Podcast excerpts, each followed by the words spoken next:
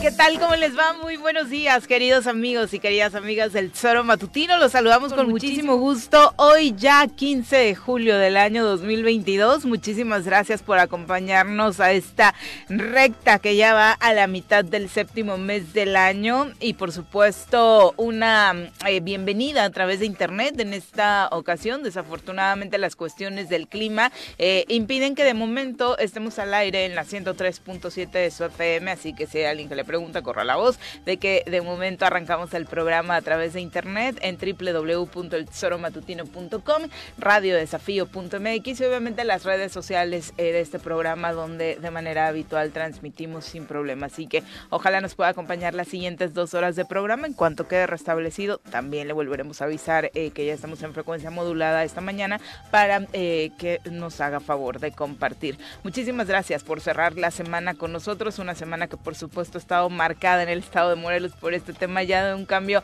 eh, pues permanente en el asunto del clima con lluvias más pronunciadas tal y como se lo hicimos saber al inicio de esta semana a través de nuestros expertos, nuestra experta en esta materia. Eh, no ha sido la excepción, ayer de nueva cuenta una tormentita importante y hoy pinta para estar igual, al menos en las inmediaciones de Cuernavaca eh, hay chipi chipi, en algunas colonias también según leo en redes sociales se reporta así. Váyanos contando también para estar pues bien informados de cómo se encuentra el clima donde usted eh, habita. Hablaremos, por supuesto, también de este asunto de la violencia que desafortunadamente no para. Ayer en Cuernavaca, otro episodio de robo a cuentaviente, un robo mayúsculo, por supuesto, 500 mil pesos le arrebataron a una persona que en la colonia Cantarranas había eh, pues sacado este efectivo, había retirado este dinero, le disparan, le roban y hasta el momento desafortunadamente no tenemos datos sobre detenciones al respecto. Mi querido Pepe, ¿cómo te Muy buenos días. ¿Qué tal, Viri? Muy buenos días. Buenos días al auditorio. Pues aquí ya listos, contentos. Estamos terminando esta semana también que de manera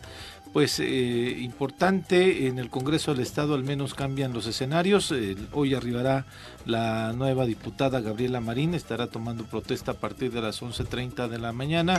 Eh, es la hora en la que está citada la la sesión del día de hoy en el Congreso del Estado, eh, una sesión que además se va a realizar sin público eh, para aquellos compañeros periodistas que, que quisieran cubrir esta, esta, pues este acontecimiento que el día de hoy se dará. Eh, los diputados, las diputadas determinaron que va a ser a puerta cerrada debido a cierta incidencia, ya alta incidencia, no solo en diputados, sino en trabajadores, eh, en esta ola nueva que estamos teniendo de COVID. Entonces, eh, la recomendación también debe de ser que nos sigamos cuidando, protegiendo, porque es una realidad y la, la la alta incidencia en nuestro estado está eh, pues creciendo de manera abrumadora, ¿no?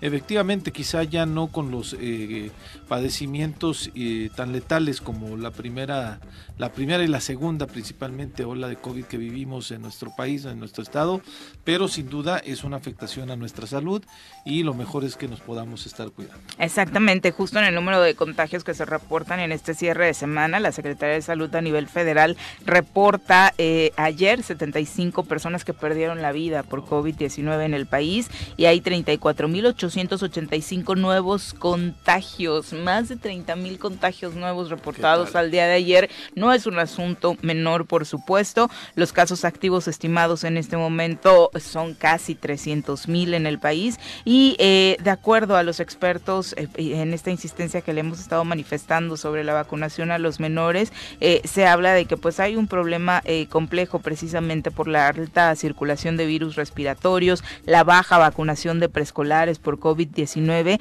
y pues ya una incidencia que va creciendo desafortunadamente de eh, camas ya ocupadas, que creímos que era un asunto que no iba a pasar, pero sube el número de contagios y poco a poco también se va viendo el incremento eh, de hospitalizaciones, no al número, como bien dices, eh, al que estábamos acostumbrados afortunadamente al inicio de la pandemia, al que desafortunadamente y tristemente nos acostumbramos, pero por supuesto, si hay alguna afectación en tu cuerpo, eh, hay, hay comorbilidades, pues sí o sí, eh, desafortunadamente se va a ver afectado tu cuerpo, ¿no? Entonces, la verdad es que vale la pena que tomemos nuestras precauciones, las actividades, sabemos muchas ya se habituaron a realizarse en casa y ojalá si las puede, pues de momento seguir realizando así, estaría más que perfecto, ¿no? Sí, desde luego, ¿no? Hay que cuidarnos, hay que estar atentos a lo que indique la autoridad, al menos las empresas, ayer Coparmex comentaba que no van a parar aquí en Morelos, pero que sí este, van a eh, poder, eh, poder eh, pues lo que es lo, habitual, ¿no? Que incluso también lo comentaba la Secretaría de Educación Pública en voz de, de su titular, que no iban a este meter meter el meter a, tenemos otra sí, tenemos otra canción tenemos alguien alguien de fondo que nos está hablando al oído aquí a nosotros este, que no iban a, suspender las clases son totales, sino solamente a estos grupos o personas que, alumnos, maestros incluso, que resulten eh, pues eh, positivos a COVID. Lo mismo las empresas dicen que no van a parar, solamente eh, pues pedirán que se vayan a descansar las personas que están contagiadas para justamente evitar evitar que se que se pues, pues, que se extienda estos casos estos casos de virus. Pero la otra la otra eh, tema Viri es que ya se están calentando cada vez más las elecciones en Morena. Ya este en esta semana, hoy es el último día en donde se van a poder registrar para poder ser consejeros o consejeras a nivel nacional. Se van a elegir 10 consejeros en cada uno de los distritos federales, cinco en la cinco mujeres y cinco hombres en cada uno de ellos, pero lo que supimos hace dos días eh, fue un audio de una líder de la colonia del universo, en donde envía a distintos eh, contactos eh, un audio justamente en donde los invita a participar a la elección de Morena, pero con un este, detallito. Dice que le llamaron del parte del gobernador para invitar a la gente a votar y que les van a dar 350 pesos por cada voto.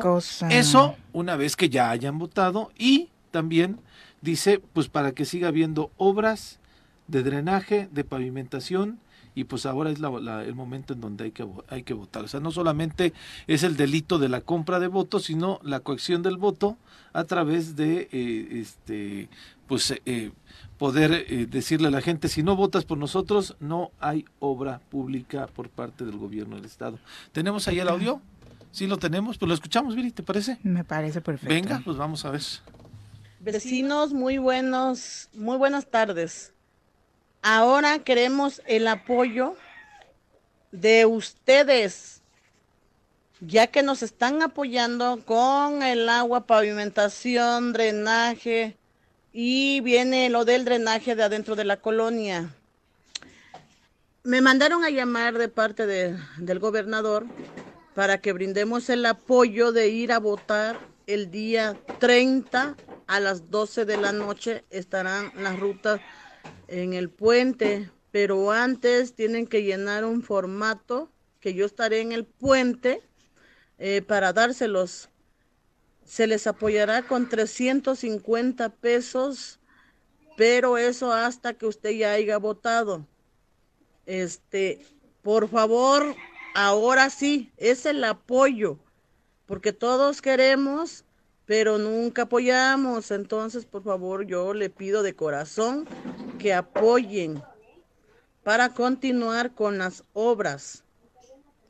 Muy buen día y estaré en el puente para que bajen por los formatos. Gracias y buen día. Ahí lo tienen que anexar con la copia del INE. Bueno, la señora se, llama, Hilda, es una líder conocida en la Colonia Universo y es quien este pues es la voz, ah, incluso tiene fotografías con como para decir, "No, no la conozco", no, sí tiene fotografías con el propio gobernador del estado, con el candidato del gobernador a la gubernatura, ¿no? Con el secretario de Movilidad y Transporte y pues evidentemente pues está viendo cómo se está ensuciando ya este proceso electoral en donde pues el no robar, no traicionar y no mentir pues no parecen ser los valores, ¿no?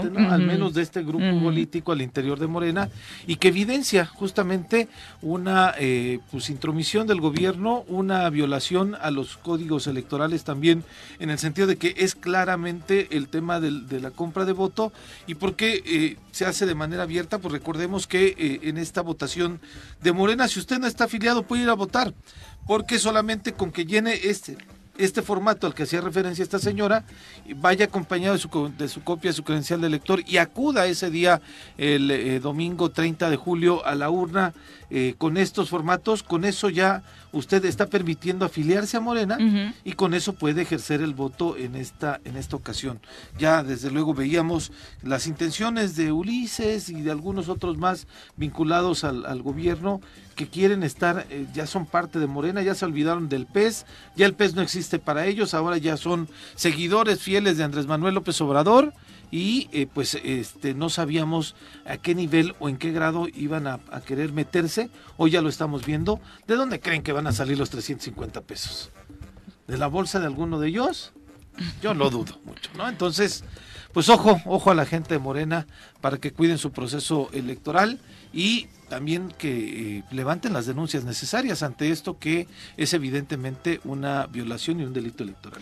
Sin duda, por supuesto hay que estar muy atentos. Ya por lo pronto vemos eh, barditas en torno a la publicidad que están haciendo algunos candidatos para hacerse de pues sus favores en el voto en la próxima elección de Morena. Así que vaya pensándolo muy bien y sabiendo sobre todo a la gente que realmente coincide con los valores de Morena, quién quiere que dirija las riendas de su partido para un proyecto a futuro, ¿no? Para un proyecto de hoy quedó bien con el gober, hoy eh, me voy a ver favorecida con algunos programas o con 350 pesos, ¿no? Hay que pensar siempre más allá y en el bienestar de nuestra ciudad, cosa que, bueno, claramente no hicimos en 2018, ¿no?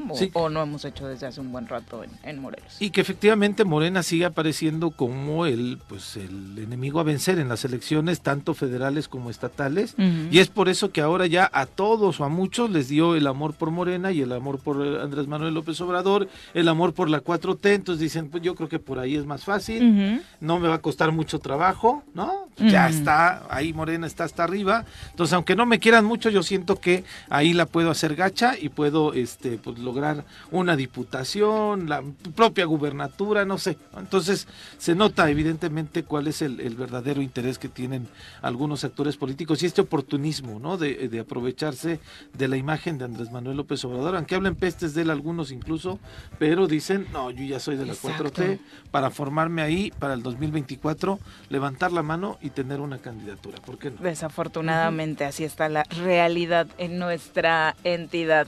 Y vámonos rapidito a una pausa, regresamos con más.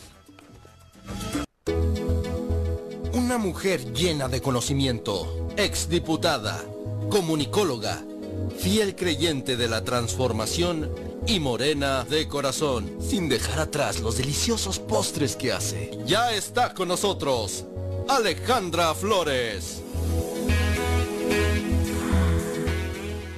Ale, ¿cómo te va? Muy buenos días. sin postre. Ay, no pasa nada. Viene aquí apenadísima. Me gusta porque llegué sin postre. Ahorita compramos unos gancitos. Ahorita por lo menos.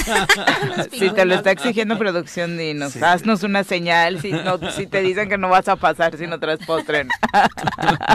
en la entrada casi. buenos días, Buenos días, Pepe, Muchas gracias por el espacio. Aquí estamos con todo el gusto del mundo. Un saludo a todo el auditorio. Que andas bien apurada, Ando bien apurada. Por el proceso interno de Morena. Sí, así es, andamos este, trabajando en el proceso interno. Ahora sí que andamos en campaña interna, campaña interna ahí en, eh, en Morena. Un proceso eh, un tanto pues complicado también por el tema de, de, la pandemia, ¿no? Eh, recordemos que se había pospuesto precisamente por el tema de la pandemia, se había llevado a cabo, bueno, más bien se había convocado eh, hace dos años aproximadamente, en donde desafortunadamente ninguna de las eh, asambleas convocadas se realizó, pues por, no sé si intereses internos o externos, todas se reventaron. Entonces hoy eh, el tribunal ordena al partido que se vuelvan a realizar y saca la convocatoria para que se realicen el 31 de julio, en donde se eligen a 50 consejeros. en el caso de Morelos, pero se, se se eligen a consejeros estatales en todo el país. El día que se lleva a cabo es en algunos estados el 30 de julio, en el estado de Morelos nos toca el 31 de julio, en donde se eligen a 25 mujeres y 25 hombres, 10 eh, por cada distrito federal, 5 mujeres y 5 hombres. Entonces eh, es un proceso muy importante porque de ahí después de esto, el 7 de agosto, se elige, eh, de los consejeros sale el Comité Ejecutivo Estatal de Morena, en donde sale el presidente, y se cubren algunas carteras dentro del partido. Hoy es cuando el último día para registrarse, si quieren. Hoy es el último día. Hoy es el último día para registrarse. Ahí sí, eh, es, esta convocatoria es muy abierta, donde para votar todos pueden participar, obviamente afiliándose a Morena. No importa que no, había, no hayas estado afiliado antes, o si estás afiliado también te tienes que reafiliar. Eh, haz de cuenta que se crea un nuevo padrón con este proceso. Eh, tienen que llegar a afiliarse eh, para acreditarse para poder votar. Pero para eh, registrarse para candidato a consejero, sí hay unos pequeños candados donde eh, pues sí se estipula que no, si fuiste candidato en el 21 de otro partido que no fuera en coalición, pues no puedes participar como consejero. O también en los estatutos de Morena, pues también se, se estipula y se marca que si fuiste dirigente de otro partido, eh, pues tampoco puedes participar, ¿no? Entonces sí se encuadra muy bien el tema, sí se aclara muy bien. Eh, habrá quienes intenten pues hacerlo, ¿no? Eh, la verdad es que a mí me sorprende, no sé si me da risa o no sé eh, qué sentimiento me genera, que de repente veo a personas, bueno, eh, me parece que son cerca ya de 2.000 los registrados para candidatos. ¿Cómo crees? ¿En el estado de Morelos? Creo que en el no, distrito. no inventes. Creo que en el distrito, ¿eh? Es, un, es una cuestión bárbara. claro. eh, donde Todos somos morena ya. Todos, somos amamos Morena, a Andrés todos Manuel ser-. Ajá, no, pero Todos te digo, te digo que el sentimiento que me genera esto es al, es al momento de que ves a, a gente que se inscribe y me dicen, oye, pues tal vino a vernos. ¿Quién ¿Cómo? es? Pero pues ese es de, de este partido, ¿no? O sea, pues una vez participo aquí, otra vez participo acá, y hoy ya quiere ser consejero de Morena. O, o unos ya están sacando sus folletitos de toda su trayectoria en otro partido, ¿no? Pero quiero ser, pero soy político y tengo trayectoria política y quiero ser consejero de Morena. Eh, o unos donde ves sus redes sociales todo el tiempo pegándole a la cuarta transformación, al licenciado Andrés Manuel Ló- López Obrador, al presidente de la República, pero hoy quieren ser consejeros de Morena, ¿no? Este, o fuiste dirigente de otro partido, pero hoy quieres ser consejero de Morena. No, eh, eh, ¿a qué voy? Que hoy me queda claro que Morena eh, todos lo ven con una, una clara y real posibilidad de gobernar este estado en el 2021. Eh, 24. por- de 2024, perdón, por primera vez por primera vez porque recordemos que Morena no gobierna el estado de Morelos, eso sí hay que eh, ser muy claros, no gobierna el estado de Morelos. Pero ya también Morena. ellos son de Morena. Ya quieren afiliarse, ya quieren. Como todo. también quieren ¿no? ser consejeros de Morena. Eh, entonces, hay una, una real posibilidad de que gobierne el 2024 eh, Morena y pues obviamente hay muchos que quieren ser parte de, ¿no? Pero hay muchísimas formas de ser parte de, ¿no? De este proceso para el 24, eh, muchas formas de sumarse, de sumar sus esfuerzos, de, suma- de sumar su, eh, su experiencia. eh, Pero la pregunta sería, que- ¿quieres sumar para ti o sumar para Morena? eh, Yo creo ¿No? que Bajo al que momento de querer ser, eh, aspirar a un cargo de un partido que ni siquiera conoces cómo es el proceso, ni siquiera conoces Sus absolutamente estatutos. nada, sus estatutos, eh, pues creo que no, no es, es la forma, ¿no? Eh, Digo, yo, yo lo dije, creo que lo he venido diciendo las veces que, que he tenido la oportunidad de platicarlo también en este medio, que la persona que ofrece eh, dinero, despensas o cualquier cosa a cambio del voto, no es una persona de Morena. Porque las personas que sí somos de Morena, eh, no somos los que estamos ofreciendo absolutamente nada, porque lo tenemos prohibido en los estatutos. Y ojalá y esas personas que quieren aspirar a ser consejeros de Morena, pues por lo menos le echen una, un clavadito ahí a los estatutos de Morena y sepan que eso está prohibido en el partido. Pero el quemón para ¿no? el partido va a ser fuerte si no se hace esta separación, Ale, porque lo que acabamos de Así escuchar, es. las personas que te llaman y que te dicen, te ofrezco esto, como en el audio que escuchábamos hace unos momentos, hablan a nombre de Morena. Eh, y no son de Morena. No son de Morena. O sea, eh, eh, yo escuché ese audio, no mencionan Morena, bueno, sí mencionan, pero... Pero si hablan de, de quién. Que los manda el gobernador y demás. Hablan de quién y todo. pero del, eh, dentro del proceso. Que nada, aclarar, eso es un delito. Eso es un delito eh, electoral, pero también es un delito que se tiene que revisar en la Fiscalía Anticorrupción porque están coaccionando el tema de las obras a cambio de, del voto, ¿no? Pero no obstante con eso, aparte les pagan, ¿no? Entonces... Eh, ¿Y de dónde saldrá esa lanita? Dicen por ahí que tanto peca el que mata la vaca como el que le agarra la pata, ¿no? Entonces, eh, sí tener mucho cuidado porque también uno puede caer en un delito. Al, al tú aceptar eso, también caes en un delito. Y sí, una advertencia a todos los. Yo sé que la necesidad eh, es, muy fuerte. pero 350 no te solucionan la vida. No, absolutamente nada. Y, y yo digo, 350 también estás vendiendo al Estado. Por la posibilidad real que hay de gobernar, mm. ¿no? En el 24 de Morena. Entonces, sí hagamos conciencia a todas y todos los ciudadanos que, que quieran ir a votar de verdad, que revisen quiénes son los que van a participar que vean la trayectoria de cada uno y, qué ha hecho por Morena. ¿Qué ha hecho porque, porque este partido realmente crezca y qué se ha hecho porque realmente se inicie con la cuarta transformación en el país? No en el Estado, en el país.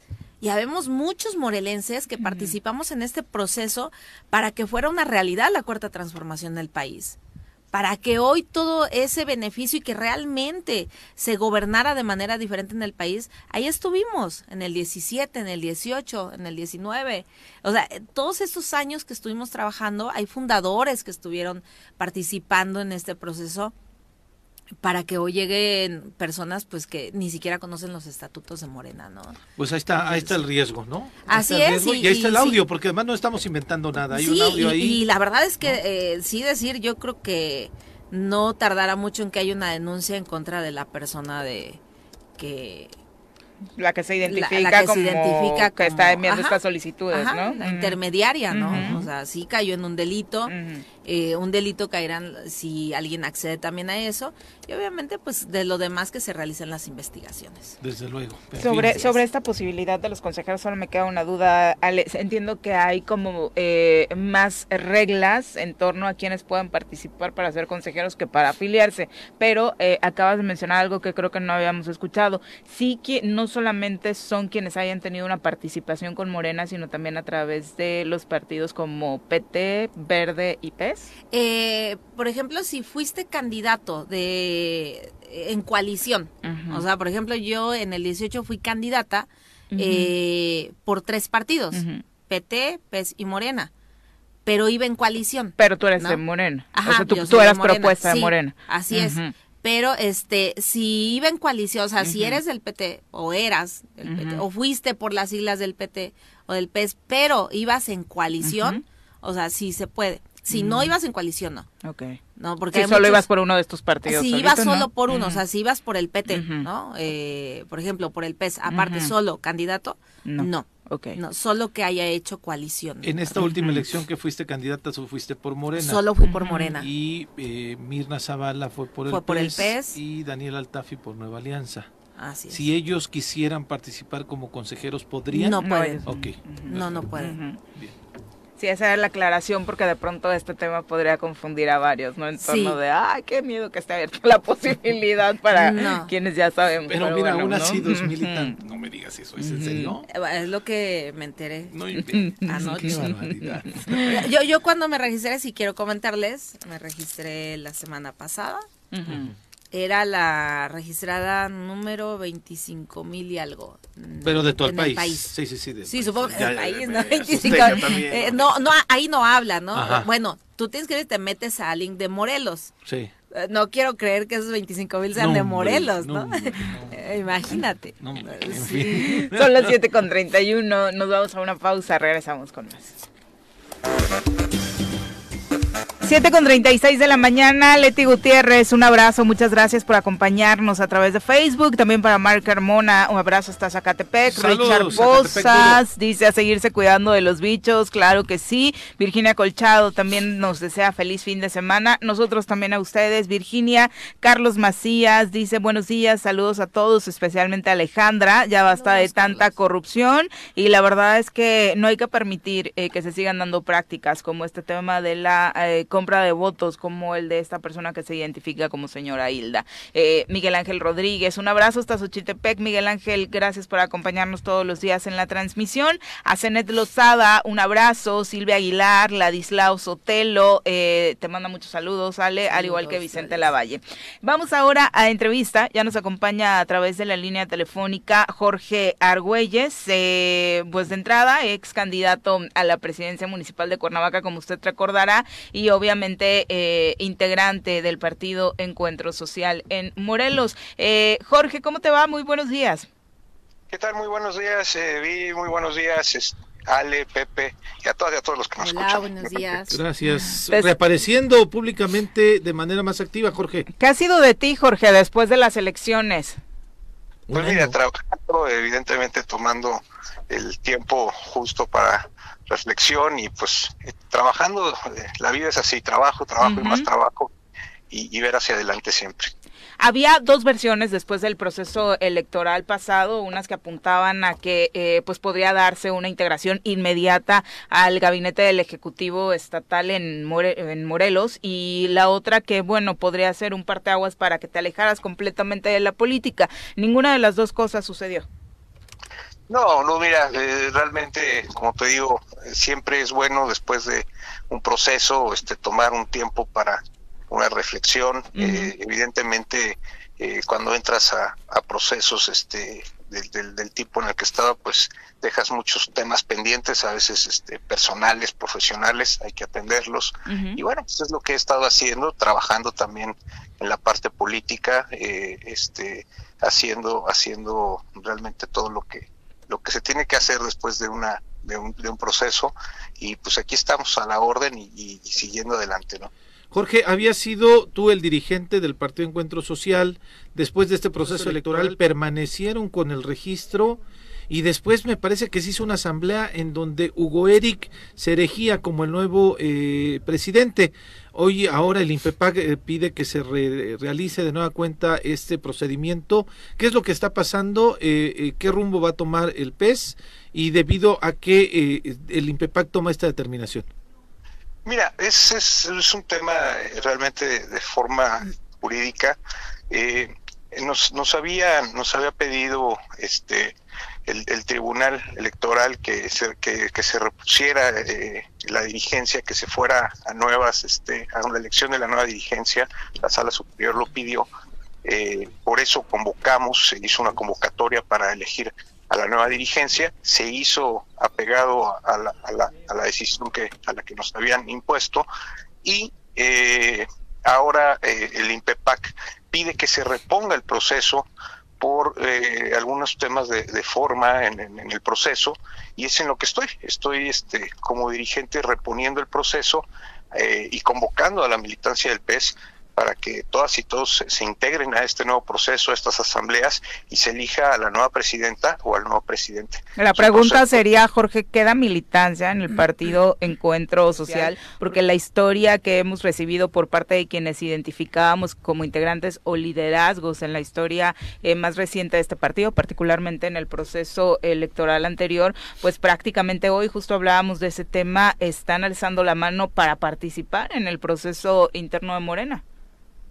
Pues mira, yo entregué un padrón eh, con militancia, es lo que estoy haciendo ahora, también como lo marca la ley, con, máxima publicidad, este, con máxima transparencia, para que todas y todos se integren. Es un buen momento para darle efervescencia, para darle vida al partido.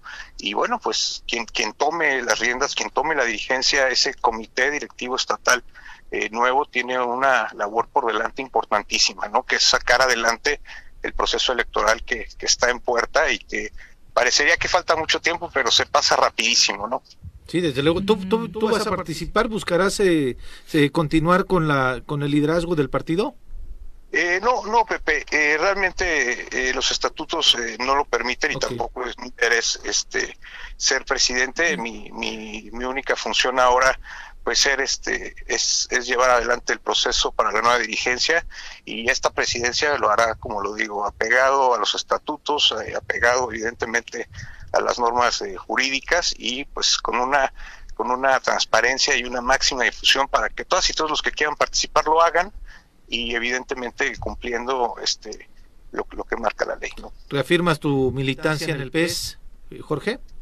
Sí, reafirmo mi militancia en el PES y también reafirmo mi, mi, este, evidentemente mi alianza en esta cuarta transformación este, para seguir adelante, ¿no? seguir adelante transformando al país. ¿Te veremos en el 2024, Jorge, buscando alguna posición? Pues mira, seguramente, seguramente sí.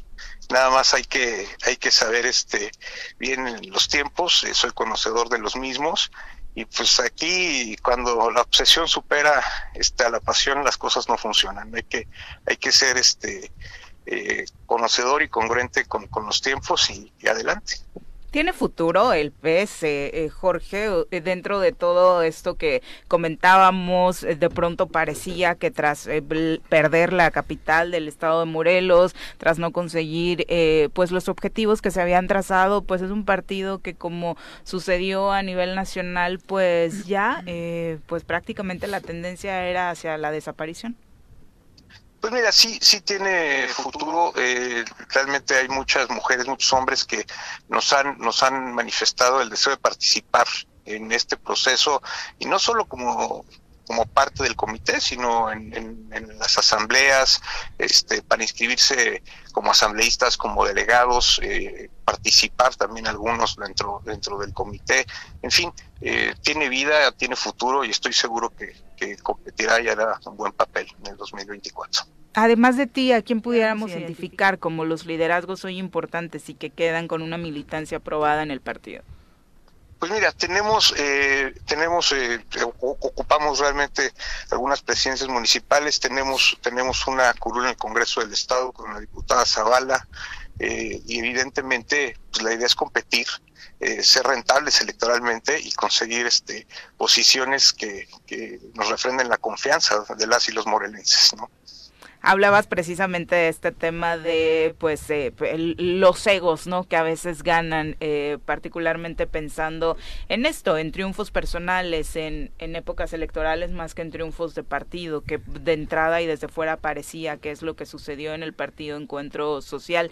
Eh, hoy a la distancia cómo ves a Morelos después de un año de haber participado de haber conocido muy claramente las circunstancias por las que atravesaba la capital de este este estado particularmente?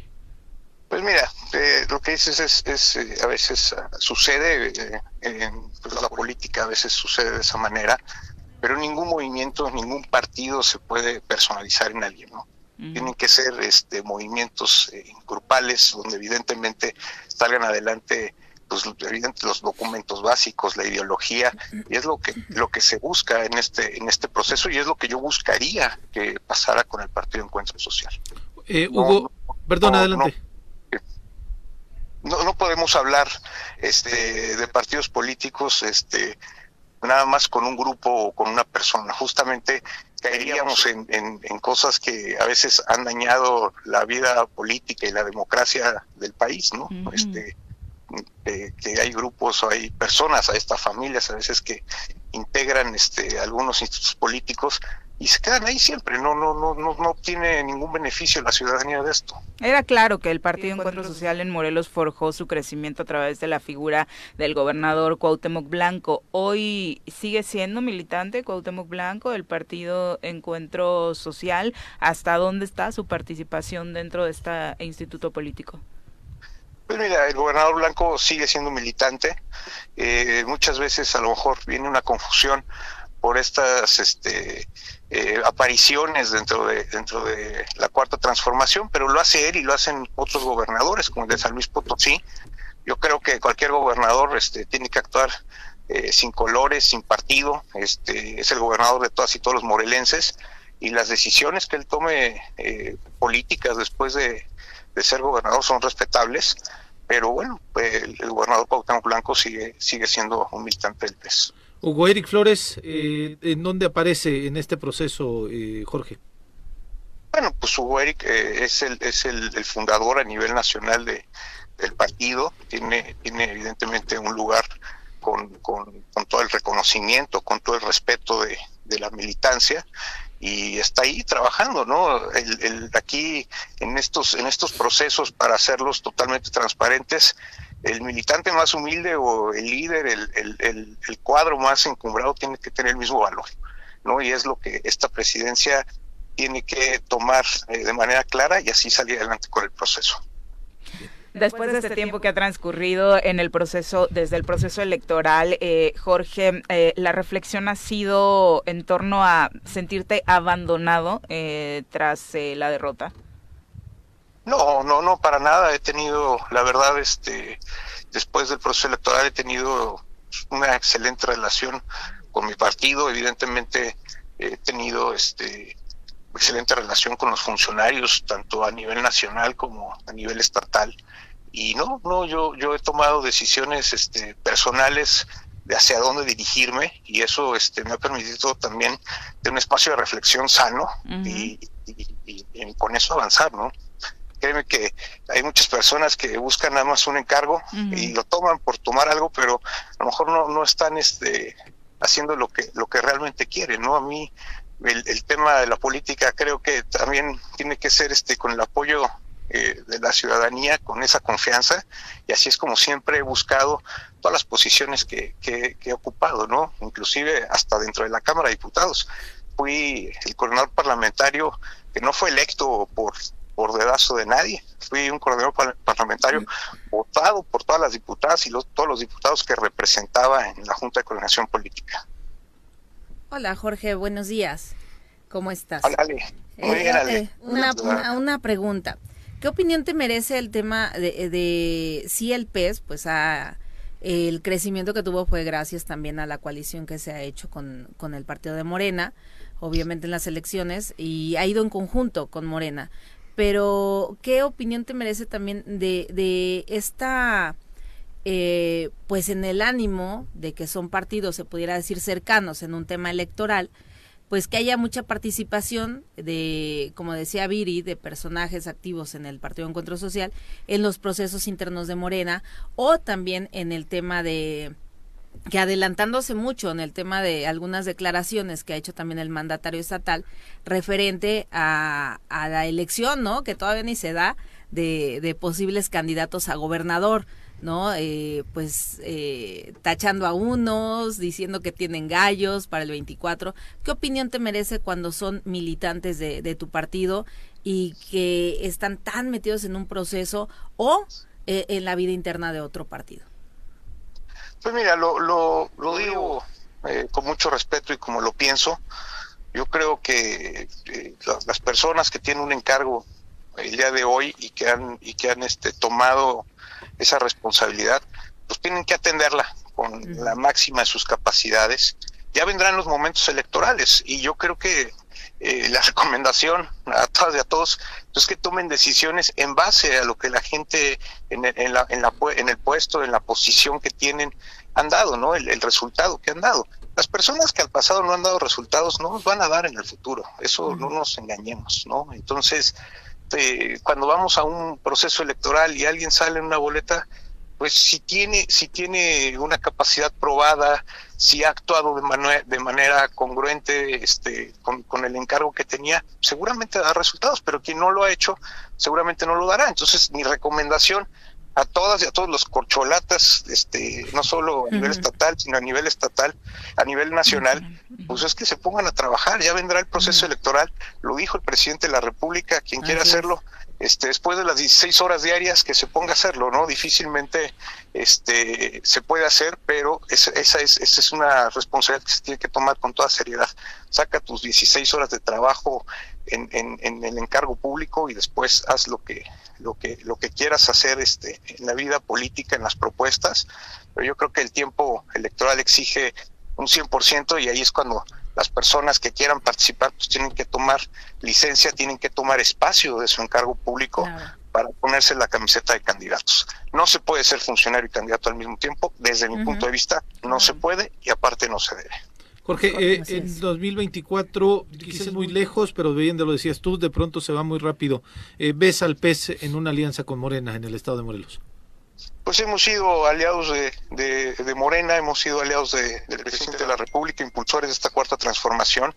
Eh, no es una decisión que caiga sobre, sobre tu servidor, pero evidentemente mi opinión eh, y, mi, y, mi, y, mi, y, mi, decisión sería que sí, ¿no? Evidentemente mi, mi, opinión y mi decisión sería que avancemos en la cuarta transformación del país, que sigamos adelante con, con esta continuidad y no solo por una rentabilidad electoral, sino también para, para ser congruentes con la decisión que se tomó en el 18 de un modelo alternativo a una nación, ¿no? Sin no podríamos este, cambiarnos la, la camiseta así nada más, este, como, como si nos estuviéramos cambiando de ropa, ¿no? Aunque uno nunca sabe, ¿no? Los tiempos electorales de pronto hacen que algunos cometan locuras. En resumen, Jorge, hablando de eh, la militancia del Partido Encuentro Social, el llamado que le haces, ¿cuál es? Eh, pues a todas y a todos que participen en este proceso.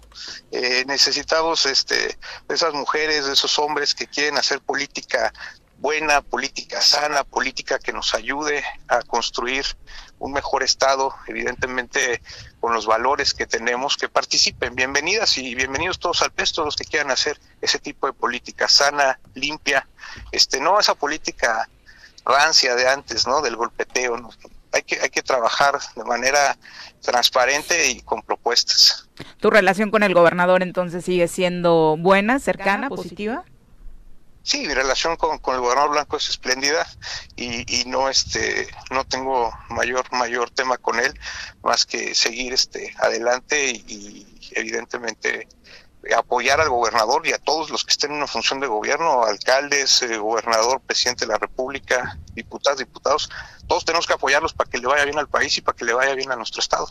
Finalmente, Jorge, y, y, me parece importante preguntarlo, después del proceso electoral en el que participaste buscando la alcaldía de Cuernavaca, hubo muchos sinsabores, particularmente en torno a cómo eh, pues se consiguió la candidatura, eh, se acreditó la residencia y demás. ¿Qué le dirías a la gente de Cuernavaca que de pronto se quedó con ese mal sabor de boca? Pues mira, no creo que haya sido la ciudadanía, yo creo que más bien fue ahí una campaña que cada quien usa sus estrategias para poder lograr los objetivos, eso es personal de cada grupo, de cada persona. Uh -huh. eh, yo siempre actué de manera eh, eh, transparente, apegado al marco jurídico, tan es así que después de eh, de denuncias, después de, de, de, miles de temas jurídicos en los que en los que me metieron, salí adelante este, sin meter la mano, sin, sin ahora sí que sin meter mano negra. Y no, para mí no fue un, un sin sabor y yo creo que la gente que me dio la confianza, que fueron muchísimas y muchísimos morelenses, este, quedaron, quedaron conformes, no con el resultado, evidentemente, pero bueno, hay más tiempo que vida. Jorge, muchas gracias por la comunicación. Muy buenos días.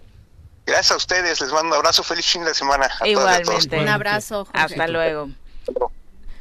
Las 7 con 54 de la mañana, nos vamos a una pausa, regresamos con más.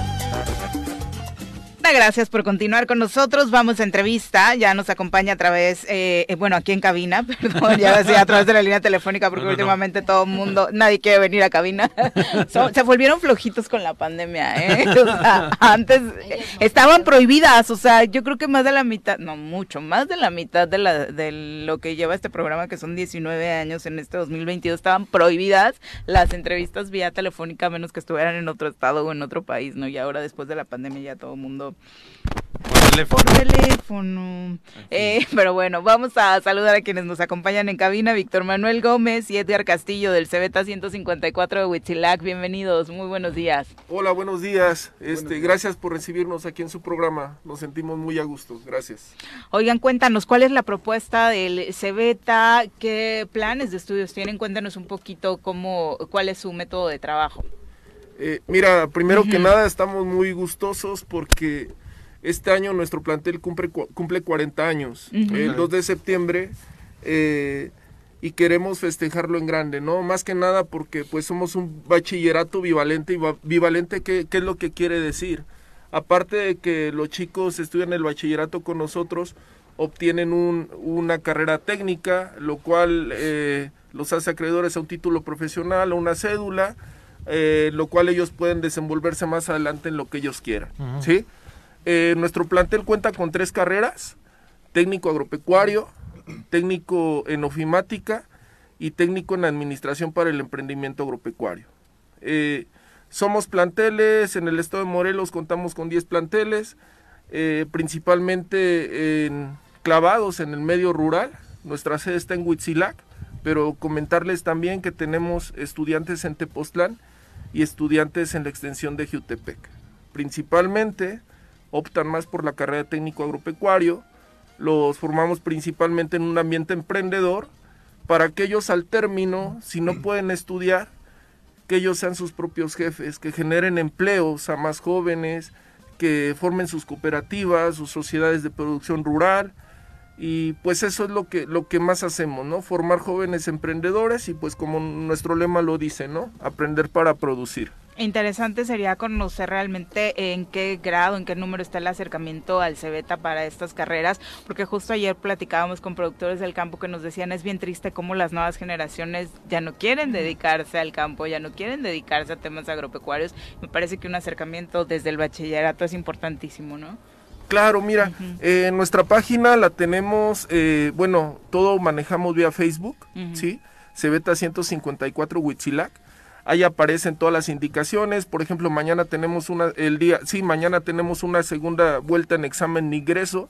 Debido a la demanda que hemos tenido, programamos otra fecha para estudiantes y pues mañana nos visitan a partir desde las 8 de la mañana. Por si alguien está interesado en estar con nosotros, adelante, ¿no? O sea, si la demanda es alta. Eh, eh, ha subido bastante, sobre todo en este tema de las carreras agropecuarias que tienen que ver con el campo, ¿no? Porque pues bien sabemos que pues como la pandemia nos decía, ¿no? Podemos estar encerrados, pero pues tenemos que comer. Que comer forzosamente. Nunca pararon, ¿no? El campo fue la única industria que nunca, paró. Paramos. Justo es lo que presumen los productores. Tenemos departamentos de producción donde tenemos cerdos, tenemos borregos, tenemos conejos, ¿sí? Eh, somos un plantel, se podría decir, sustentable, autosuficiente de alguna manera, porque los recursos que, que generamos, pues los volvemos a invertir, ¿sí? Mencionarles un poco también, ahorita tenemos en puerto un gran proyecto de una purificadora. El tema de Huitzilag es bastante complicado en el, agua, potable.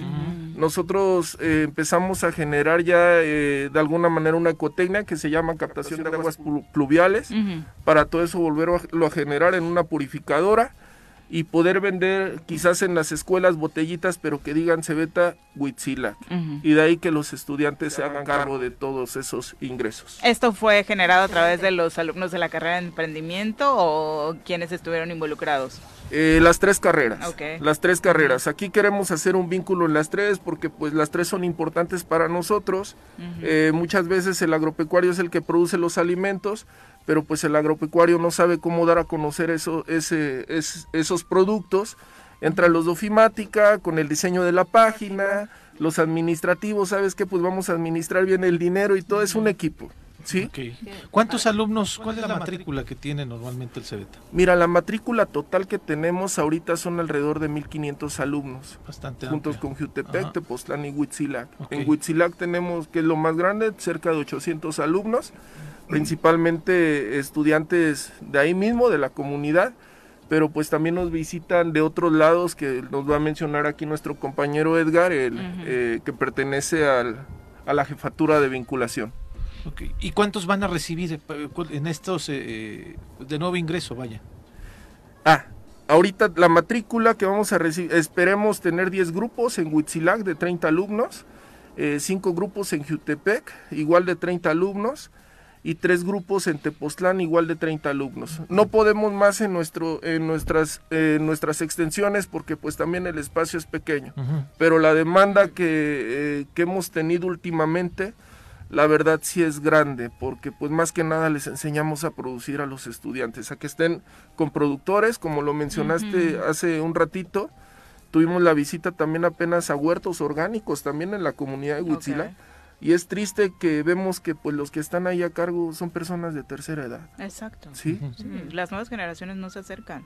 y nosotros es lo que queremos. Gracias este eh, al apoyo de todos los profesores también que tenemos, porque sí estamos formando jóvenes que se interesen en esa parte en la producción, en la autosuficiencia alimentaria. Que se interesen y que estén capacitados, que, es lo que le hace falta al campo, ¿no? Actualizados. Exactamente. Eso es importantísimo. Nos decías, entonces vienen eh, de varios otros municipios a buscar esta opción, Edgar. Sí, ¿qué tal? Buenos días, muchas Buenos gracias días. por la invitación. Este, sí, miren, eh, bueno, yo pertenezco al departamento de vinculación. Este, en, eh, a nombre de mi jefa, este, la licenciada Perla Tinoco, que ella es la que se encarga de la estrategia de vinculación. Eh, nosotros nos hemos dado la tarea de, de, de promover el, el, CEBETA, la promoción y difusión. Entonces, pues les comento que nos ha ido muy bien. Ah, hemos andado en toda Cuernavaca, eh, nos hemos trasladado a la Ciudad de México y gracias a Dios y pues a la, a la estrategia de vinculación hemos captado muchos estudiantes. Eh, nos va muy bien en las promociones, eh, como llevamos el stand y llevamos algunos este eh, pues muestras de lo que hacemos eh, principalmente llevamos este algunos animales. Entonces este pues causa causa ahí este como que furor y, y, interés en los en los chicos.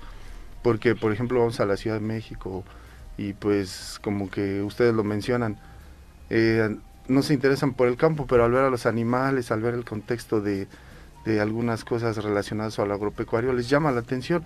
Entonces les damos la explicación y pues ya su, su panorama queda un poquito más nutrido. Y sí hemos contado con, ahorita tenemos, si no mal estoy, nueve grupos ya completos, que son más de 200 estudiantes Así que es. vamos a recibir, lo cual pues la verdad nos sentimos muy, muy, muy satisfechos, muy contentos.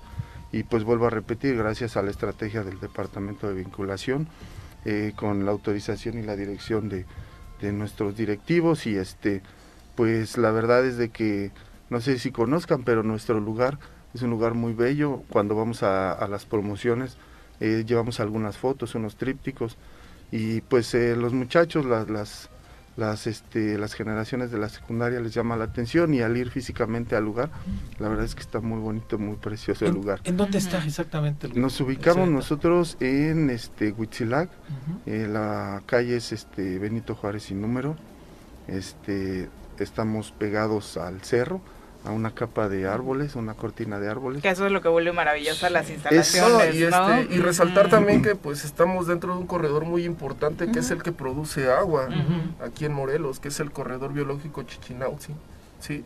Eh, formamos estudiantes, por ejemplo, el día de sábado vamos a participar en, en la reforestación que lleva a cabo el ayuntamiento junto con bienes comunales también y siempre ese tipo de actividades son en las que nos abocamos más en nuestros estudiantes, en el cuidado de los recursos que tenemos, ¿sí? Estamos enclavados eh, dentro de un bosque, ¿sí? Eh, hacemos la invitación abierta a quien nos quiera visitar adelante para que vean realmente qué es nuestro plantel, ¿no? Porque mucha gente pues solo conoce las prepas normales, ¿no? Los bachilleres sí. y todo, pero cuando están Yo en con personal nosotros... lo conozco, lo conozco, he ido y la verdad es que son unas instalaciones donde te da vida, la Sí, es es que es una maravilla estar ahí, eh, he ido en varias ocasiones, pero lo que más me llama la atención y la verdad es que reconocer el tema de la autosustentabilidad que mencionaba, ¿no? Porque de ahí generan recursos, pero eso mismo lo aplican. Yo la verdad es que platicaba eh, en la UAM, eh, también producen varias sus cosas. huertos, ¿no? Tienen, pero aparte, eh, eh, cosas que ellos han creado, como jabones, muchísimas cosas, pero no no tienen esa visión de autosustentabilidad. O sea, yo les decía, ¿por qué no, o sea, ¿por qué no todos están enterados de todo lo que tienen Claro. ustedes? ¿No? Tienen capacidad, eh, inventan cosas, muchísimas cosas que me, que me enseñaron que ellos hacen. eh, pero nada más se, se concentran en, en ir, por ejemplo, al Congreso, decir, ¿por qué no hacemos un convenio y nos compran estos productos? Nosotros los, los hacemos, pero nadie más sabe. Entonces, el que se haga este, este tema, la verdad es que ayuda también a los jóvenes a decir, el campo no nada más es ir y estar en la tierra, sino que también te genera ¿no? Eh, recursos.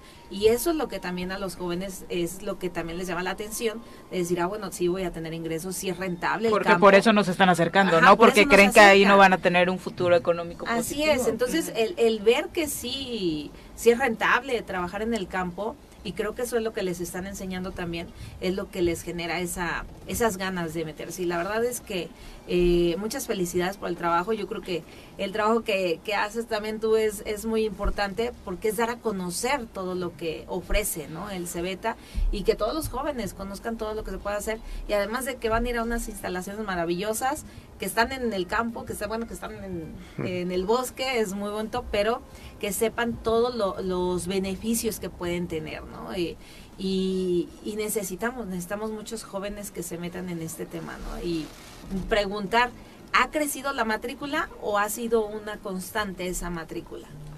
Eh, este, sabemos que venimos de una pandemia, nosotros pensamos que pues la verdad nuestra matrícula iba a bajar bastante, pero sí vimos un buen resultado, en porcentaje sí subimos de matrícula, Mañana tuvimos que aperturar otra fecha también por los estudiantes que se nos acercaron. Mañana aplicamos nuevamente examen de nuevo ingreso y resaltar algo, ¿no? La formación que obtienen nuestros estudiantes es teórica y práctica. Claro. ¿Sí? Nuestros estudiantes se tienen que ensuciar las manos, tienen que ir a cortar avena, tienen que ir a mogotar, tienen que ir al proceso de empacado, tienen que estar en un taller haciendo longaniza, elaborando ates, mazapanes y todo porque es la visión emprendedora que les estamos formando. No queremos estudiantes de escritorio, queremos estudiantes que sean operativos, que salgan a campo para atender las necesidades que tenemos como, primero que nada, como morelenses y después ya a nivel nacional, internacional.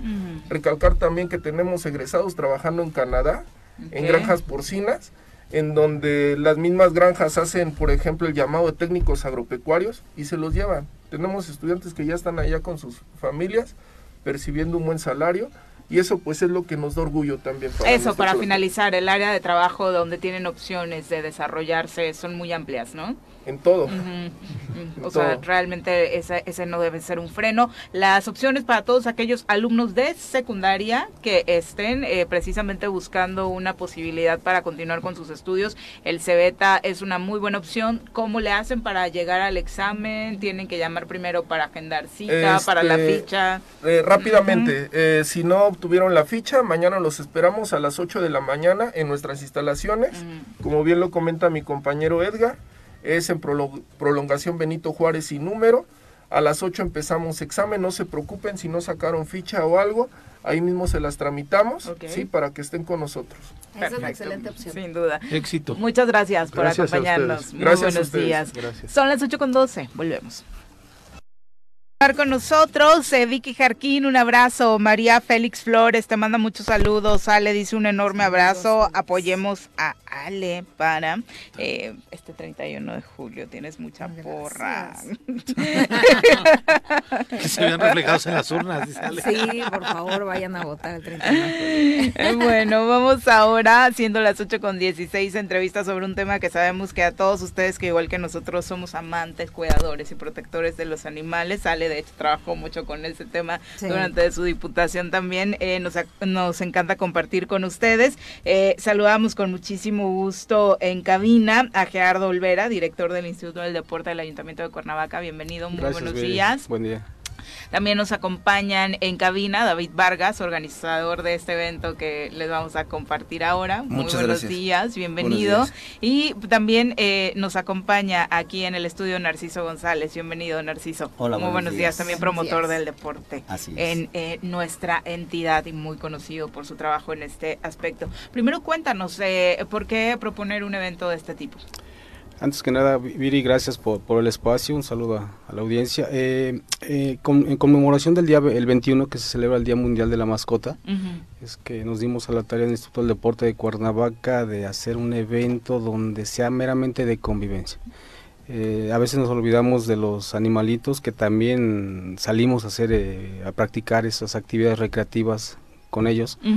Y aprovechando este espacio y, y queriendo innovar en el Instituto del Deporte de Cuernavaca es que nos dimos a la tarea de darle este giro y tomar en cuenta este, este, este grupo de personas que, que les encanta salir a caminar con sus, con sus mascotitas, algunos cada van vez a son correr, más, ¿no? cada vez son más, fíjate, y es una, es, una actividad de, que va a ser en, en las principales calles de Cuernavaca, vamos a salir del, del Papagayo, estamos citando a las 7.15, 7 y media de la mañana para salir en punto de las 8, va a ser un evento eh, muy seguro, va a estar tránsito vial, va a estar muy eh, seguro el evento, va a estar los cortes de vialidad y llegamos hasta Las Palmas Ujú. y de Las Palmas subimos todo Morelos hasta el Calvario, bajamos Matamoros, llegamos a Calle Hidalgo y llegamos hasta las letras de Cuernavaca donde ahí vamos a tener una fiesta muy padre eh, con toda la gente.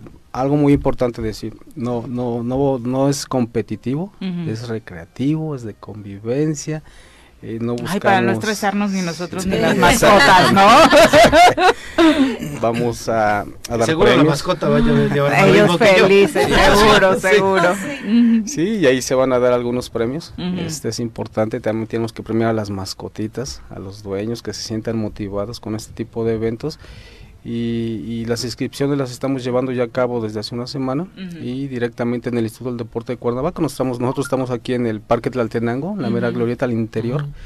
Y ahí basta con que vayan, eh, den su nombre, el nombre de la mascotita. ¿Tiene eh, costo? No, es completamente gratuito, es un evento para que la gente se sume, participe y no es competitivo. No vamos a premiar primeros lugares, es a todos, es una fiesta de todos. Oye, hablamos de mascotas, pero solo perritos, gatitos, ¿a quiénes aceptamos? La idea es de Eh, que sí ajá. vayan puro perro. Ajá. ¿Por qué? Porque si llevamos algún Sí, gato. porque los bueno, gatos son flojos y- Sí, un imagínate.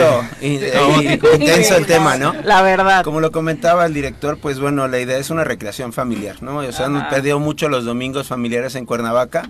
Se busca eso, recuperar el centro. Tenemos muchos patrocinadores, Mm. restaurantes, cines, y nos van a regalar todo eso. Va a ser regalado en una como pues rifa, por decirlo de alguna manera. Por eso es importante que se inscriban. Eh, Ahí está el teléfono también en la página de el Instituto del Deporte, en Taxi Dog y en Embajadores de la Prevención. Se pueden inscribir en ese teléfono y se les da un número de registro y con ese número van a ser acreedores a pues a ganarse un boleto para el cine, un desayuno.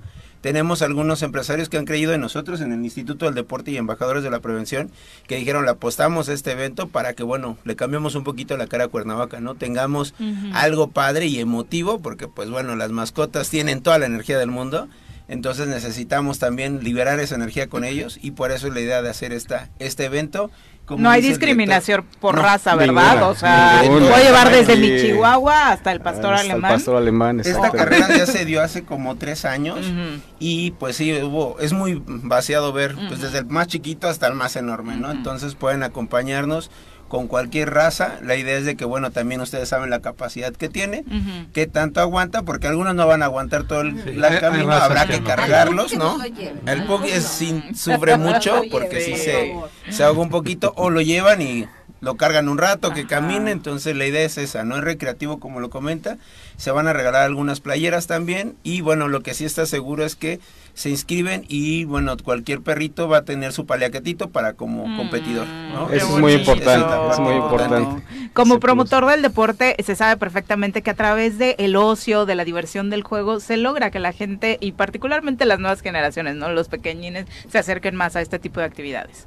Efectivamente, por eso que en el Instituto del Deporte hemos eh, estado innovando, tratando de innovar con este tipo de actividades, eh, ya que eh, pues es, es muy importante nosotros eh, tener este tipo de, de actividades para convivir con, con la gente, para que todos eh, salgamos a hacer este tipo de convivencias y, ¿por qué no?, con nuestras mascotas y pues de esta manera involucrar a todos haciendo un poco de actividad eh, física, no meramente deportiva, pero sí empezar a activarnos y de esa manera poder eh, proyectar otro tipo de actividades o eventos. Al no ser competitivo eh, en el sentido de primer, segundo, tercer lugar, se puede caminar al ritmo que tú quieras, no necesitas ir Desde corriendo luego. ni hacer un desastre, que eso también es eh, Sí, positivo. eso ¿no? es muy importante, van a su ritmo, eh, van a ir niños, van a ir jóvenes, van a ir adultos, adultos mayores, personas de capacidades diferentes y cada quien a su ritmo.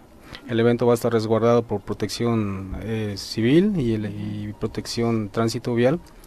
Este, y es una fiesta, están invitados todos a caminar, a hacer es, de Cuernavaca una ciudad más segura, más eh, alegre, más donde la gente se sienta segura de ir a las calles. Y que mejor en este, este domingo los invitamos, no falten, son 5 kilómetros, 100 metros más menos, pero son 5 kilómetros para quienes nos están escuchando, vayan calculando y es un, es un evento padrísimo, los esperamos a todos, por favor acudan y las inscripciones siguen abiertas, son completamente gratuitas. Y pues, es de este domingo en 8, ¿no? Es correcto. el 24. El 24 de julio es nuestra actividad Camina, corre y trota con tu mascota. Perfecto. Oye, y y la invitación también a que seamos responsables en el cuidado de nuestras mascotas y también en la limpieza de la ciudad. Participar en esta carrera implica la responsabilidad de llevar tu bolsita para recoger si a tu perrito eh, le gana por ahí o se le antoja hacer popi, ¿no? Sí, se les ha hecho la invitación de que, bueno, lleven. La gran mayoría que tiene un perro y sale a caminar con él, pues bueno, sabe la responsabilidad, ¿no? Pero hacemos la invitación de que participen. De todos modos, pues bueno, estamos un equipo que se llama Rescatando en Cuerna y también Taxido, que son parte de este proyecto y los cuales, pues bueno, nos están apoyando como staff. Ellos son parte de las asociaciones que trabajan mucho a favor de todos los perritos y rescatan. Entonces la idea es esa, hacer un poquito de conciencia en que, que cuidemos a nuestras mascotas y que también cuidemos la ciudad, ¿no? Que no dejemos ningún desecho, ya sea de nosotros o de nuestros perritos. Se les invita a que se tengan bolsas, cada uno. Si no, pues bueno, por parte del equipo del staff, pues también se les dará, ¿no? Se les va a proporcionar. Exacto, para de manera individual sean responsables, por supuesto, para que la ciudad disfrute en general, ¿no? Y, y, estemos todos, y hablo porque muchos desafortunadamente no tienen esa responsabilidad, ¿no? Entonces hay que sumarnos todos también en ese aprendizaje. A esa cultura. Esa ha sido una de las indicaciones que se les ha estado dando cada que se van a inscribir, que lleven su bolsita para cualquier necesidad que se presente. Exacto. Me encantaría ir con mi perro, pero es demasiado grande y no puedo. ¿El tuyo qué raza es? Es una cruza de pastor alemán con husky. Es una cosa así, cuando lo saco, no. termino Disfruta. cansadísimo. Ah, no, no, Es que sí jala, demandan mucho. sí, eso es, lo que decía hace un momento, ¿no? Es muy importante que sí estemos conscientes de eso, ¿no? O sea, nosotros no tenemos tanta energía, pero ellos sí traen todo el ímpetu de hacerlo. Cuando tengamos la de las rifas, pues bueno, estamos apoyados por eh, profesionales también nos están apoyando algunas este, veterinarias, las cuales pues vamos a tener un centro de mando en el cual pues si tiene un, golpe de calor el perrito o algo sucede, tenemos los veterinarios ahí para apoyarlos. Como una carrera profesional, se está haciendo de la misma manera, pero ahora el más importante son los perritos, son nuestros compañeros de vida que en este momento, pues bueno, es su momento de brillar, ¿no? Se van a tomar fotos, se van a regalar muchas cosas de nuestros patrocinadores y esperemos que nos acompañen el próximo 24 de julio eh, comenzamos 7.30 de la mañana del Papagayo terminamos en las letras de Cuernavaca. Sí inscríbanse, como les comentábamos, al teléfono que es del Instituto del Deporte, a la página del Instituto del Deporte. ¿Cuál es el teléfono? El teléfono es 777-688-5424. Para que empiecen a ver informes, por Estaba pasando mentalmente el recorrido, está larguito, ¿no? Está bueno, ¿no? Sí, sí, está bueno. Cinco kilómetros. kilómetros. Yo creo que es excelente en el marco de este día, de Día de la Mascota, hacer conciencia, ¿no? En la gente eh, del maltrato animal. ¿No? Yo, como decía Viri, yo trabajé mucho en el Congreso por ese tema. Eh, sí es algo que lastima mucho a la sociedad, ¿no? El maltrato animal. Y, y la verdad es que quien adquiere una, una mascota, sí, hacer hincapié en que es una gran responsabilidad. No nada más es un juguete, ¿no? De Reyes, Navidad, o sea, cualquier festividad, regálame una mascota, no, es una, eh, conlleva una gran responsabilidad y al final vemos a, y platicaba con amigas que se dedican también a este tema, que ya han visto muchos eh, animalitos, muchos perros abandonados de raza. O sea, ya ni siquiera pues, los que quedan ahí, no, de raza que han visto abandonados. Y es muy triste, es muy triste. Y primero sí generar esa conciencia de respeto, cuidado y amor a tu mascota, pero también a los que están afuera, ¿no? Porque también es. una cuestión eh, social que tenemos. Creo que últimamente, y me da muchísimo gusto que se haya puesto de moda, este tema de, del cuidado de y, en contra, de luchar en contra de, del, maltrato, animal. Hoy en la ley ya está castigado con cárcel el maltrato animal, afortunadamente. Y, y, hay que denunciar, yo siempre repito, hay que denunciar si vemos maltrato animal. Muchas veces nos quedamos callados por miedo, por no meterse con el vecino, pero de verdad, eh, y lo platicábamos, el maltrato animal genera una cuestión también a futuro de inseguridad. porque aquel, aquella persona que maltrata un animal es un delincuente o un, Sí, una pues- persona en peligro de con mucho potencial, ¿no? De ser un peligro para la sociedad. Porque si no tienes respeto a la vida de un animal, pues no tienes respeto a nada, absolutamente. Entonces, hay que hacer conciencia de cuidar a, a los animalitos. Muchas felicidades Gracias. por, Muchas esta gracias, iniciativa y estas De lo que están comentaba, nada más quisiera sí, sí. agregar que Rescatando en Cuerna, pues bueno, nos está apoyando con esa labor, ¿no? En que bueno, ellos ayudan mucho a rescatar a perritos, dan en es. adopción, y la idea es de que ellos van a poner un stand porque van a haber perritos en adopción. Se van Ay, a llevar algunos perritos para que bueno, Excelente. también quien quiera caminar con ellos, adelante. De la ¿no? audiencia, quien nos Se ha hecho escuche y quiera adoptar una parte de- mascotita, es el momento. Ay, eso está Ajá, padrísimo también. para el- o sea, yo no me atreví todavía después de que murió mi perrito a tener Pero hay bastantes que sí les falta mucho amor y Me costó superarlo más que mi ex, pero Pero, pero siempre hay un buen momento, Sí. Viri, podría ser un buen momento el domingo. verdad, voy a buscar. Te puedes enamorar de un buen cachorro, un ¿verdad? Sí, es que es eh, de verdad, o sea, nos critican a los que los vemos como perrijos, pero se vuelven parte muy importante de tu vida, ¿no? En Entonces, por eso parte. ¿Te esperamos el domingo? es- por ahí nos vemos. Claro a que ver. sí. Nosotros casi estamos a punto de adoptar uno, ¿verdad? Pepe, sí, sí, antier, sí. Se metió a la casa y Llegó es solito. llegó de solito, llegó solito y, y ya no se quiso salir. Exacto. Ahí está. Hay, muchos perritos desafortunadamente en esas condiciones. Pero bueno, muchas gracias, Gracias, por Viridiana, y- acompañarnos. Muchas Y gracias. A la audiencia es un evento gratuito. El. Ayuntamiento de Cuernavaca está con ustedes. Gracias. Muchas gracias. Muchas gracias. Y sí, hacer énfasis, inscríbanse. Es la manera en la que van a poder participar en las rifas al final del evento. Perfecto, muchas gracias. Gracias. Muy buenos días. Gracias, buen día. Son las 8.29, regresamos. 8 con 34 de la mañana, muchas gracias por continuar con nosotros. También tenemos por acá mensajes atrasaditos. Dice Santi Roa que nos manda saludos. Chacho Matar también. Luciano Saludos. Flores, fan Saludos. número uno por acá de Alejandra que nos acompaña. Fan número Eh, uno. Jimmy Patrick, Elizabeth Ramírez, todo tu team, Ale. Eh, Moisés Vico, Sigual Tlen dice, a mí me gustaría denunciar que en Ocotepec, en la colonia Nogales, tienen perritos eh, en, en una de las casas y no los cuidan. Anoche, de hecho, los dejaron a la intemperie en Uy, medio de una lluvia, súper intensa. Ah, Los dueños, aparte, ni siquiera dejen que los ayudemos porque no estamos pidiendo nada a cambio. Nos amenazan cuando intentamos incluso llevarles croquetas. Yo no he podido ni siquiera hacer eso porque sus dueños se enojan y ahí tenemos a los cinco perritos en la calle lidiando con estas... E- eh, Ese es maltrato ¿no? animal. Claro. Eh, sí está encuadrado en el maltrato animal y si no hay miedo y hay tiempo y todo, por favor, tómense un espacio para denunciar. Ya es un delito ese maltrato animal, eh, hay que denunciar. De repente, digo, pues es que para qué voy a, si de, si, de nosotros mismos ir a la fiscalía a denunciar, dices, ay no, mejor ya, así que se quede.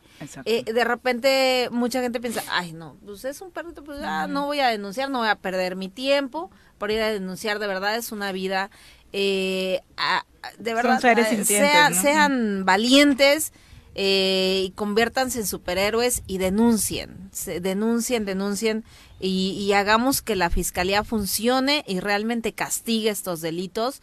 Hay mucha gente que deja a sus mascotas en la azotea también amarrados Sí. al sol, el frío, todo.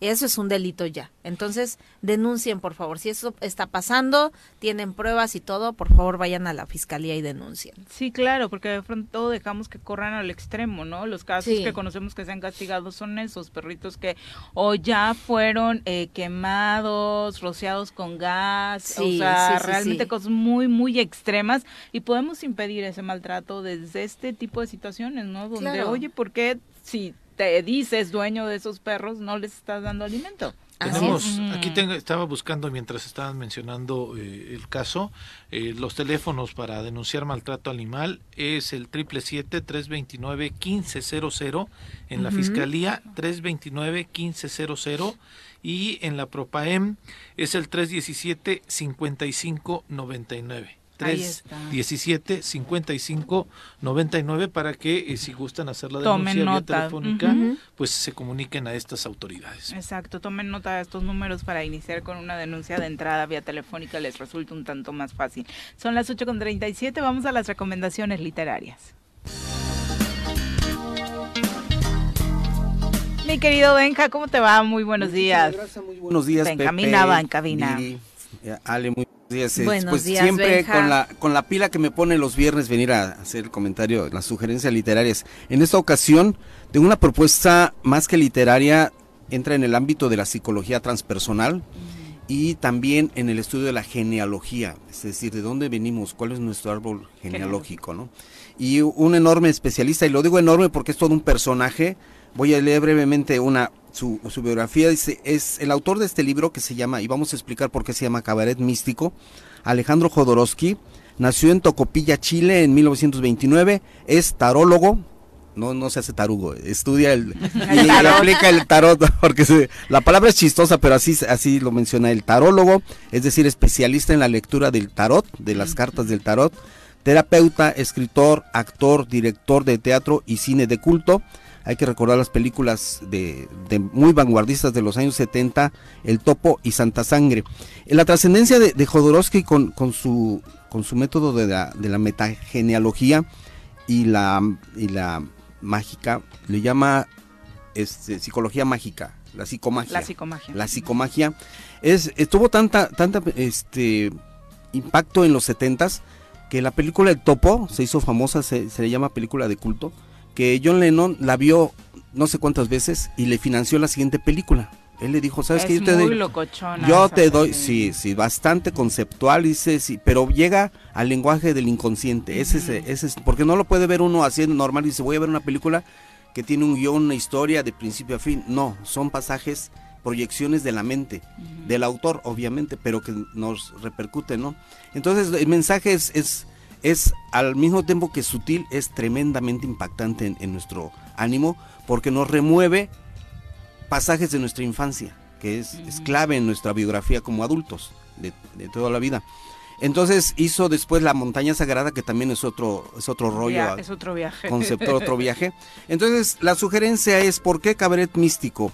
Dice, es una estructura de los encuentros que desde hace años sostiene Alejandro Jodorowsky. Él cada miércoles da una conferencia en la mañana donde realiza actos de psicomagia. Y los actos de psicomagia son representaciones teatrales, performance, pero que, eh, la persona que, se anima a hacer un acto de psicomagia este, revive un pasaje de su infancia para liberar traumas, esas, esas fijaciones que traemos. Entonces eh, Alejandro dijo, ya no voy a hacer teatro, ya no voy a hacer guiones, ya no voy a hacer películas, vamos a, ayudar, vamos a ayudarnos entre nosotros a rescatarnos de, nuestros, de nuestras ataduras. Y dice él, el, el psicoanálisis tradicional no sirve porque el, el- la persona, el consultante o el, el paciente está acostado en un diván, dice, recordando y, y haciendo ideas, pues no, no va al fondo de las de la, de la situación. Se tiene que volver a actuar, vivir, revivir el pasaje en el que se, se generó el trauma. Pero revivirlo de una forma muy extrema y a veces también inentendible, porque parte de la propuesta es me llevo mal con mi mamá, no le hablo, sal y tira sangre por toda la avenida donde transitaste de niña con ella. Y entonces como de...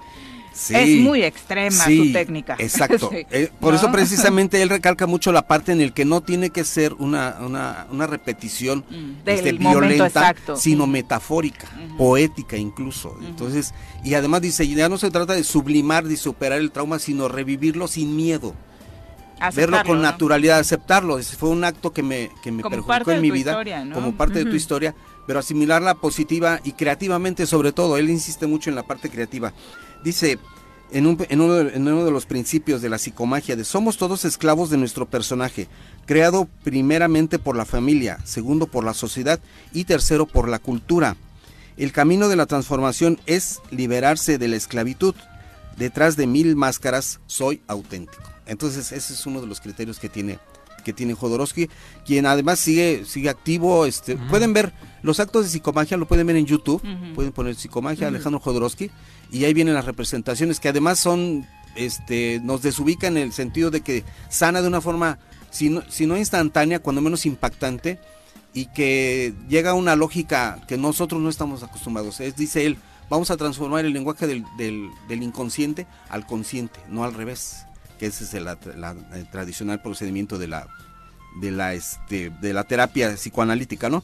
Entonces Alejandro Jodorowsky, Cabaret Místico, lo pueden encontrar en Ediciones Ciruela, es un bestseller de bolsillo de Ediciones Ciruela, una recomendación porque además este estas narraciones son cuentos cortos, son chistes, dice Jodorowsky, el chiste es la, la forma de literatura más básica que existe, más primitiva y que además llega muchas veces al inconsciente a través de- del humor, ¿no? A veces humor negro. No, ¿Cuántas Entonces, cosas nos reflejamos a través de los eh, chistes, ¿no? ¿Qué- ¿Qué, es lo que nos hace reír Sí, realmente, el- no? Sí, sí. Son, eh, dice también en términos de Freud, son este manifestaciones inconscientes también. El reírnos de, de algo libera.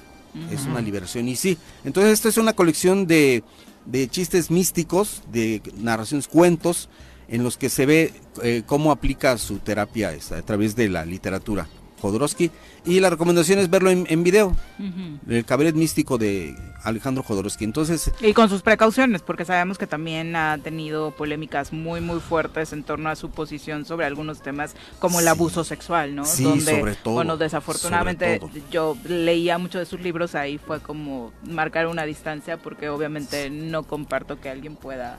eh, pues disfrutar un abuso sexual, ¿no? No, Que es sí, parte de la postura eso que él manifestó en algún se hace. momento, ¿no? Y tú lo, tú lo ves en los, este, lo hace con mucho cuidado el, el- el abordaje de, de esos temas y, y no maltratando pues a- en la actualidad a la persona. Sí, lo, yo lo también hay que tener sus precauciones. Uno mismo pues tiene que ser cuidadoso y el procedimiento sugerido sí hay que irse como se dice con muchas reservas, con muchas precauciones. Entonces y además a quien quiera adentrarse en la, en la literatura de Jodorowsky es un es un principio, ¿no? Cabaret místico nos lleva a la metagenealogía y al estudio a las personas que les guste la lectura del tarot. Exacto. Esa es la sugerencia. Muchas gracias. Al contrario, gracias a ustedes. Muy buenos días. buenos días. Son las 8 con 44 de la mañana. Vamos a pausa. Regresamos con más.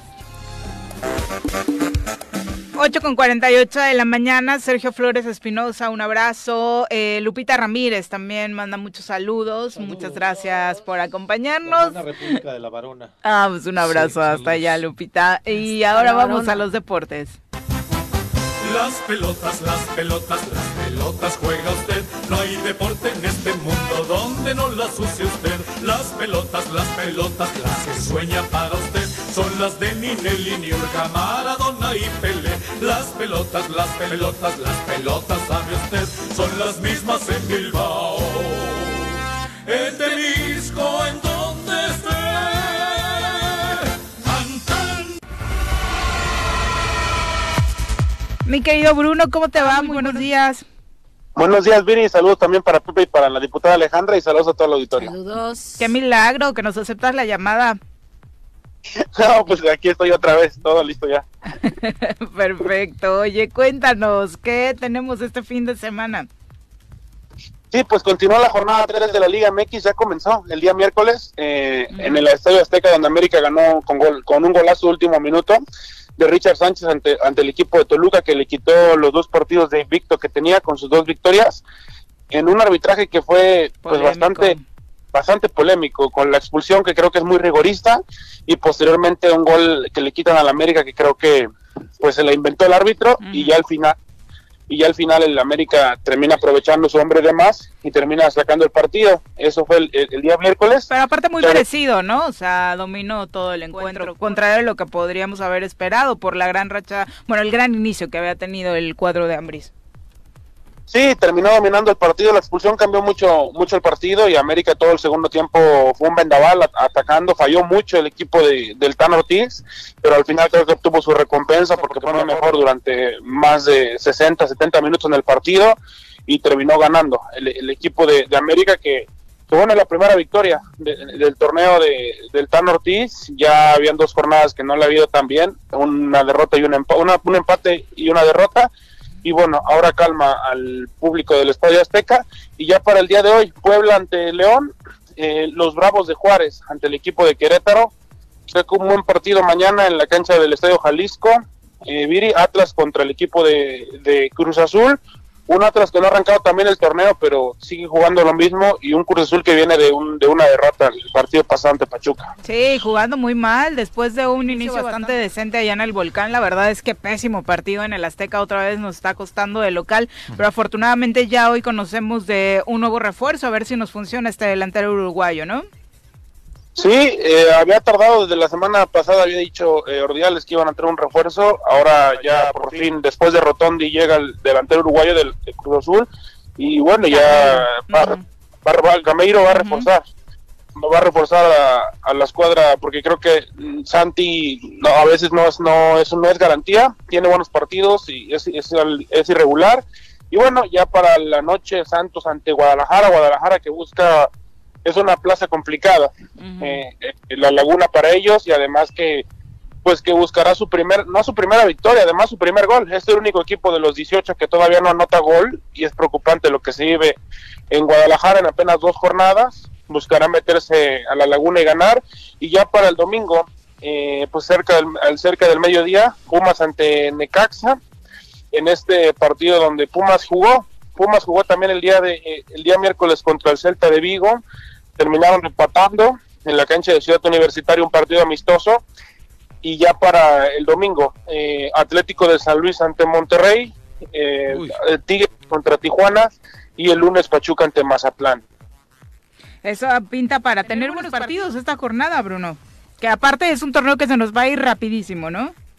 Sí, es el quinto torneo apenas más corto en la historia del fútbol mexicano en 141, 141 días, los que va a durar ese torneo y sin duda que se está yendo muy muy rápido y, y han sido de momento esas dos jornadas pues no han decepcionado en cuestión de emociones de goles. En la primera jornada se anotaron 29 goles, el mejor arranque de los últimos 13 años. Nunca vino un arranque con tantos goles desde que se llama, desde que se comenzó a llamar Liga MX. Y en la segunda jornada hubo 27 goles, solamente dos goles menos. Así que ha sido un arranque muy bueno en una liga que pues que se va a ir, que se está yendo muy rápido, ya vamos en la jornada 3 y mm, creo que no va a parar esta liga. Hay equipos con, con calendarios muy complicados, como el caso de Pumas y el caso de América, que han decidido jugar amistosos, al igual que Chivas, y bueno, creo que ellos van a jugar en, en este mes de julio, entre julio y agosto, alrededor de 10 partidos. Sí, varias jornadas dobles más los amistosos que señalas. Oye, ¿y los mexicanos en el extranjero cómo van? Ya se movió Orbelín Pineda. Ya, ya se movió Orbelín Pineda al equipo de Like de Atenas, al equipo de Matías Almeida. Eh, tuvo complicaciones, no lo dejaba salir el Celta, que ni- ni siquiera lo trajo a la gira a México ahora que vino al- a, la cancha de Ciudad Universitaria. Y pues ya ha logrado fichar, bueno, está por lograr fichar con el Like de Atenas. Pues esperemos que juegue, va para tener continuidad, sobre todo Matías Almeida, que creo que Orbelín tuvo su mejor momento de su carrera eh, con esas chivas que lo ganaron todo y creo que ahora tendrá otra oportunidad eh, en el fútbol de, de Grecia competir con Matías Almeida ojalá que ojalá que le vaya muy bien al guerrerense y pues bueno el, el mercado de fichajes eh, sigue sigue latente parece que eh, Edson se queda en el Ajax parece que Chucky va a continuar en el Napoli y de momento eh, Guardado también renovó un año más Laines que lo quieren renovar para para dejarlo prestado a otro equipo y bueno de momento es el, eh, el, el mercado de fichajes de los, de los mexicanos que no ha estado tan movido. Quizás la llegada de, de Johan Vázquez al Cremonese pues va a pelear otra vez como en el Génova pues por un, un equipo de descenso un equipo que va a pelear el descenso pero son los los mexicanos que están ahorita en Europa Y otros mexicanos en otros deportes, Bruno. ¿Checo tiene actividad este fin de semana? No, Checo no tiene actividad este fin de semana. Hasta el próximo tendrá actividad el piloto mexicano, que no le fue tan bien en el premio pasado en, en, en Austria. No, le, no, no terminó, pudo terminar la carrera. Ahora eh, comenzará la carrera el próximo 24 de julio. Correrá en Francia. Eh, así que Checo Pérez en este, este fin de semana le tocará descansar en el Gran Circo de la Fórmula 1 y no, no habrá carrera. Perfecto, Bruno. Oye, Dani Alves tampoco se sabe nada, ¿no? Regresando a lo del fútbol y su supuesto interés por venir a la Liga MX. Pues de momento todavía no, no hay nada no hay nada seguro con el tema de Dani Alves. Habla de que la familia no quiere llegar eh, a México, que, que tiene un acuerdo, que, que hay negociaciones con Pumas, pero de momento no no hay absolutamente nada con el lateral ex, ex del Barcelona que suena para Pumas y bueno, ya es la jornada 3 y se comienza a hacer tarde también para el equipo de Pumas si es que quiere fichar al brasileño.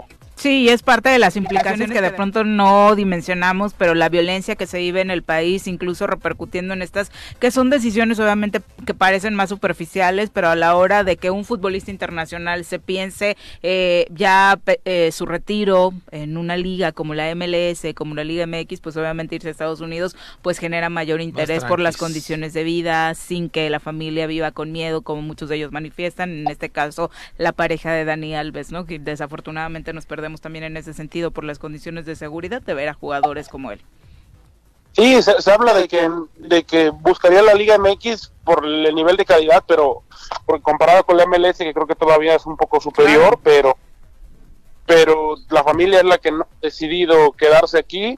Y bueno, ahora me llama también la atención el tema de, de Brian Lozano, que se fue de Santos, por un tema también de que dijo que tuiteó. Que perdió la pasión, ¿no? que perdió la pasión por el fútbol. El día de ayer sí ya se marchó, ah, regresó a, Uruguay, a Peñarol, para acercarse con su familia, también lo comentó, y pues es un tema similar al de Dani Alves, que quiere estar también cerca de, de sus seres queridos y que es complicado, y sobre todo venirse pues a un país que está viviendo problemas de violencia y pues no hay una seguridad totalmente garantizada. Qué baja para Santos, ¿eh? Sí, muy criticada también la postura de Brian porque obviamente mucha gente le decía de, uy, perdón señor por perder la pasión, la gente que se despierta a las 6 de la mañana ha perdido la pasión ese tiempo por ir a trabajar, pero se la tiene que seguir rifando, ¿no? Sí, fue, fue bastante criticada la, la, declaración de, de Brian Lozano, pero también, pues yo creo que entra también un poco en esto de la salud mental de todos los deportistas de lo que sonó mucho en los Juegos Olímpicos de, de Tokio 20, 2020, 2021 y yo creo que es parte también de, de, la salud mental de todos los deportistas, al estrés que, se, que nos enfrentamos todos y al estrés también que se enfrentan ellos y, él pasó una lesión de estar casi un año sin jugar y le costó mucho trabajo después de su regreso. Sí, que las condiciones económicas no necesariamente te dan felicidad, ¿no? O sea, son muchos otros temas, pero bueno, muchas gracias Bruno, muy buenos días. Gracias, Viri. Saludos, Pepe, y saludos a todos. Un abrazo, hasta luego. ¿Ya estás listo? Aviéntalas. es que es cumpleaños de Ana Marure, nuestra compañera del Choro Matutino, directora del área administrativa, brazo importante de esta, de esta casa del Choro Matutino. Muchas felicidades, Anita, te queremos. Ya nos vamos, Ale, muchas gracias por acompañarnos. Gracias a ustedes. Muy buenos días. Gracias, Ale. saludo a todos. Los espero yo al rato a las 12 del día en esta frecuencia con el choro informativo y también a las 6 de la tarde el pique deportivo con el Bruno y todo su panel de expertazos en deportes. Sí, no se lo pierdan, la programación está muy buena. Ya nos vamos, que tengan excelente fin de semana. El próximo lunes en punto de las 7 los esperamos por acá en el Tesoro. Vámonos. ¡Se acabó! Pues así es esto. Esta fue la revista informativa más importante del centro del país. El Choro Matutino. Por lo pronto, el Choro Matutino. A bailar. Y Matutino.